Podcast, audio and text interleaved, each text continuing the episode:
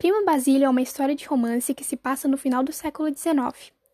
A história conta a vida de Luísa, que é casada com Jorge e que com ele vive em Lisboa. Luísa era uma bela moça sonhadora e Jorge era um engenheiro bem-sucedido.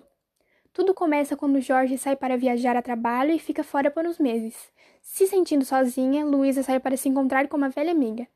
Quando estava saindo de casa, alguém bate na porta e ela encontra a primo Basílio, quem era seu grande amor na juventude.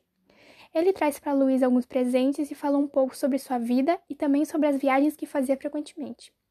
Luísa ficava cada vez mais encantada com seu primo Basílio. Ela se sentia muito confusa sobre seus sentimentos porque gostava muito de Jorge, mas também estava gostando muito de Basílio. Basílio começou a frequentar a casa de Luísa todos os dias e assim começou a intensificar seus sentimentos por ele.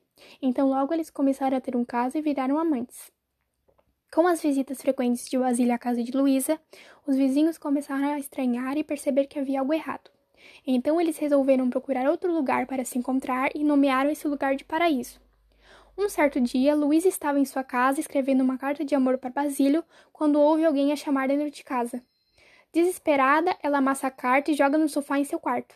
Juliana, que era a governanta da casa, acabou encontrando a carta e começou a chantagear Luísa, propondo dinheiro em troca de seu silêncio. Luísa não tinha dinheiro e acabou por fazer os serviços domésticos no lugar de Juliana. Luísa ficou desesperada e pediu para Basílio que ele fugisse com ela para bem longe, mas ele deu uma desculpa de que teria que viajar para a França e voltaria em breve. Quando Jorge volta de sua viagem a trabalho, Luísa, ainda desesperada, pede ajuda para seu amigo Sebastião, que promete ajudá-la a recuperar a carta de Juliana. Luísa fica assustada e acaba ficando muito doente. Um certo dia, quando ela estava de cama por causa do seu problema de saúde, o carteiro acaba trazendo uma carta para ela, e quem recebe é Jorge. A carta vinha da França e era de Basílio, onde ele declarava seu amor para Luísa. Jorge fica muito aborrecido com a situação e Luísa morre de desgosto. Quando Basílio volta e descobre que Luísa está morta, ele fica chateado, mas em seguida revela que ele tinha outra amante e Luísa era apenas um, passatempo para ele.